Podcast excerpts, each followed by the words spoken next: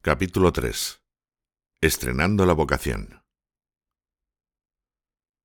Desde el momento en que pidió la admisión en el Opus Dei, su fidelidad a su vocación fue una prioridad. Pedro era un chico apuesto y brillante que no pasaba desapercibido. Un día una chica que asistía a la misma parroquia para la catequesis de confirmación le propuso quedar a dar una vuelta. Pedro quiso cortar de raíz cualquier intentona y pensó en cómo explicarle rápidamente que no tenía intención de salir con chicas. Ni corto ni perezoso le dijo, le he dado mi vida a Dios. La pobre chica se quedó muy sorprendida con aquella respuesta, pero se repuso enseguida y contestó, ya decía yo que era demasiado bueno para ser cierto. Un día recibieron la visita de sus abuelos. Pedro es el nombre de su padre, de su abuelo y bisabuelo. Para evitar confusiones, a Pedro Jr. le llamaban Pedrito. Comentando la tradición familiar de transmitir el nombre de Pedro de generación en generación, Pedrito comentó con una sonrisa, La tradición se acaba aquí.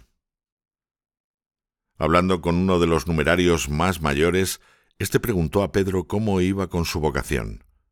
Había salido en la conversación la dificultad que encontraban muchos jóvenes para ser fieles a su camino. Pedro quiso despejar cualquier duda sobre su intención de ser fiel y le dijo sonriendo, No te preocupes, que yo estoy aquí para largo. Con su vocación recién estrenada, Pedro se veía como el apóstol San Juan. Un día escribía en su oración, Es curioso que de todos los apóstoles solo San Juan acompañó a Jesús hasta la cruz. Sabiendo perfectamente que podrían matarle por Jesús, estuvo dispuesto a morir y sin embargo fue el único que no murió mártir. Jesús le dio una segunda oportunidad a los demás y esos acabaron por dar la vida por él, pero a Juan le dio el honor de vivir una larga vida de servicio, cuidando de la Virgen y escribiendo varios libros del Nuevo Testamento. Quizá era esa la clase de vida que esperaba para sí. Durante esos dos años del bachillerato seguía sacando excelentes notas, ahora veía que su nueva vocación le impulsaba a ayudar más a sus amigos y acercarles a Dios. Uno de ellos era un poco singular. Era un chico muy inteligente, pero que conectaba poco con gente de su edad porque se sentía más cómodo con gente más mayor. Los hermanos de Pedro le encontraban un poco pesado. Pedro insistía en que había que tratar a todo el mundo con cariño y sabía hablar con este amigo de lo que a él le interesaba más. También tenía un amigo católico que no había practicado nunca su fe. Pedro le dedicó todo el tiempo necesario hasta que comenzó a acompañarle a misa mientras le explicaba la fe y transformaba la suya en algo más práctico. Como a su amigo le gustaba la fotografía, Pedro decidió acompañarle un día a fotografiar la nieve. No llevaba ropa adecuada y se heló de frío. Aun así, aguantó aquella rasca siberiana y no dijo nada hasta que su amigo hubo sacado más fotografías que un reportero del National Geographic. Pedro sabía sacar lo mejor de cada uno. Nada le detenía cuando se trataba de ayudar a sus amigos. Uno de ellos explicaba que cuando cayó enfermo y dejó de ir al colegio durante una temporada, Pedro fue el único que me llamaba a diario para decirme lo que había que estudiar y para preguntarme cómo estaba. Nunca lo olvidaré. Pedro hacía sentirse importante a todos los que encontraba en su camino. Al día siguiente de su muerte, ese mismo amigo escribió en las redes sociales Mi mejor amigo falleció ayer, la persona que más me ha animado a ser mejor, a mí y a muchos otros, una persona especial que nunca será olvidada.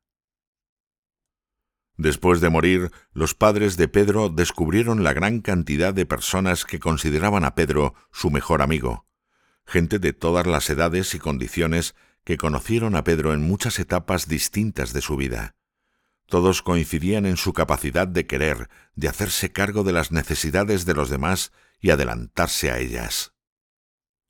Otro de sus talentos era su habilidad para hablar de cualquier tema que interesara a los demás ya fuera un niño de siete años, un mendigo de la calle, un profesor universitario o el arzobispo de Leeds. Desde lo más elevado a lo más mundano, siempre encontraba algo que atraía la atención de su interlocutor y le permitía disfrutar de su compañía. A Pedro le gustaba informarse sobre cuestiones sociales del mundo entero y aprovechaba cada oportunidad para aprender de la gente. Patrick comentaba que a Pedro le gustaba hacerle preguntas sobre Nigeria, su país de origen. Sin embargo, cuando se las respondía, descubría que Pedro ya estaba muy bien informado, pues había tenido muchas conversaciones similares con los amigos nigerianos de su clase.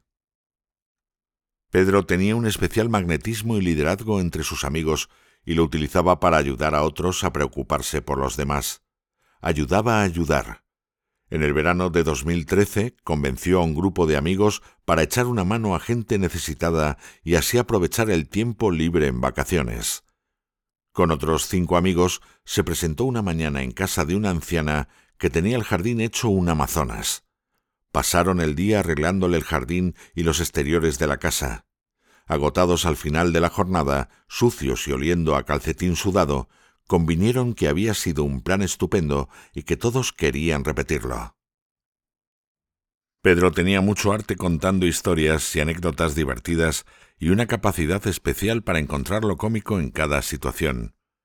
Muchos recordamos su narración de un accidente en octubre de 2013 que hacía llorar de risa a quienes le escuchábamos. En un viaje a Londres con otros tres españoles, en un coche prestado, mientras se pegaba una cabezada en el asiento de atrás, golpearon a otro vehículo que se encontraba detenido en un semáforo. Cuando llegó la policía, el conductor y el copiloto no lograban hacerse entender en inglés. Para colmo de males, no sabían de quién era el coche, no tenían dirección en el Reino Unido y ni se sabían el número de sus propios teléfonos. El policía creyó que se estaban riendo de él y les pidió a gritos que le tomaran en serio. Pedro decidió salir al rescate dado que era el único que hablaba inglés. Pero cuando le pidieron su teléfono tampoco lo recordaba. Se giró a uno de ellos y le pidió en español que le hiciera una llamada perdida para ver su número. El policía, con su paciencia agotada y su frustración por las nubes, se puso de nuevo a gritar que iba en serio. Gracias a Dios, Pedro logró aclarar la situación y aquello no escaló más. Pese a ser español, Pedro tenía un carácter muy inglés. Hablaba la lengua inglesa con el acento del norte de Inglaterra y no ocultaba su incomodidad ante la efusividad efectiva, el vocerío y el fandango de algunos españoles cuando se reunían. Sin embargo, muchas veces manifestó su intención de trasladarse a España a estudiar la carrera. Al comentar esta ilusión a sus padres y a los directores en Greyguard, todos le recordaban el gran apostolado que podía hacer en el Reino Unido. Consciente de que Dios le pedía quedarse allí, sacrificó sus preferencias sin expresar molestia alguna. Tomó su decisión de quedarse y nunca más volvió a mencionar el tema. Esa era siempre su actitud. Si podía ayudar, ayudaba, sin aspavientos, sin llamar la atención, sin esperar agradecimientos o reconocimientos de ningún tipo. Con sus calificaciones, Pedro podía elegir la universidad que quisiera. Pensó en solicitar plaza en Cambridge, pero cuando averiguó que en esa ciudad todavía no había un centro del Opus Dei, buscó otras opciones. Fue a visitar también Oxford, pero el ambiente de aquella ciudad universitaria le pareció un poco lúgubre y decidió solicitar plaza de ingeniería química en Imperial College en Londres. En enero de 2018, al enterarse de su fallecimiento, el profesor que entrevistó a Pedro cuatro años antes, al solicitar plaza en Imperial College, escribió a sus padres He buscado entre mis notas lo que apunté tras la entrevista con Pedro y he encontrado esto. He hablado ya con muchos, y sin duda Pedro es el mejor estudiante que he entrevistado, el tipo de alumno que buscamos en esta universidad. En septiembre de 2014 se trasladó a Netherhall House, residencia universitaria de Londres, para comenzar la carrera. En poco tiempo hizo docenas de amigos. Aunque solo estuvo tres meses en Londres, la huella que dejó en Netherhall y en Imperial College fue imborrable. En sus tres meses en Netherhall se dedicó a hacer un gran apostolado entre los universitarios que vivían allí y con compañeros de la universidad. Un alumno de su misma carrera le mandó un mensaje poco después de que le diagnosticaran el cáncer. Hey, Pedro, me han llegado noticias de lo que te está pasando y solo quería que supieras que rezo por ti. Tú no te habrás ni enterado, pero conocerte ha supuesto un gran impacto en mi vida. Verte caminar con la cabeza bien alta y orgulloso de ser cristiano me ha inspirado a hacer lo mismo. Me has inspirado a lanzarme a ser fiel a Cristo, no solo en la iglesia, sino en mi vida diaria y en la calle.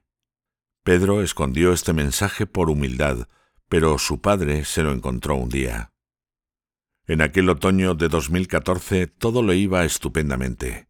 De hecho, unos meses antes, en una conversación con el director, Pedro comentó que se sentía demasiado privilegiado, que todo le salía bien, la vocación, la familia, los amigos, sus estudios.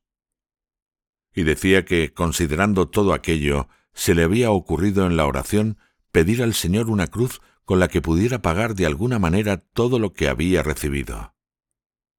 Poco podía imaginar él y quienes estaban con él de qué modo Dios escucharía aquella oración.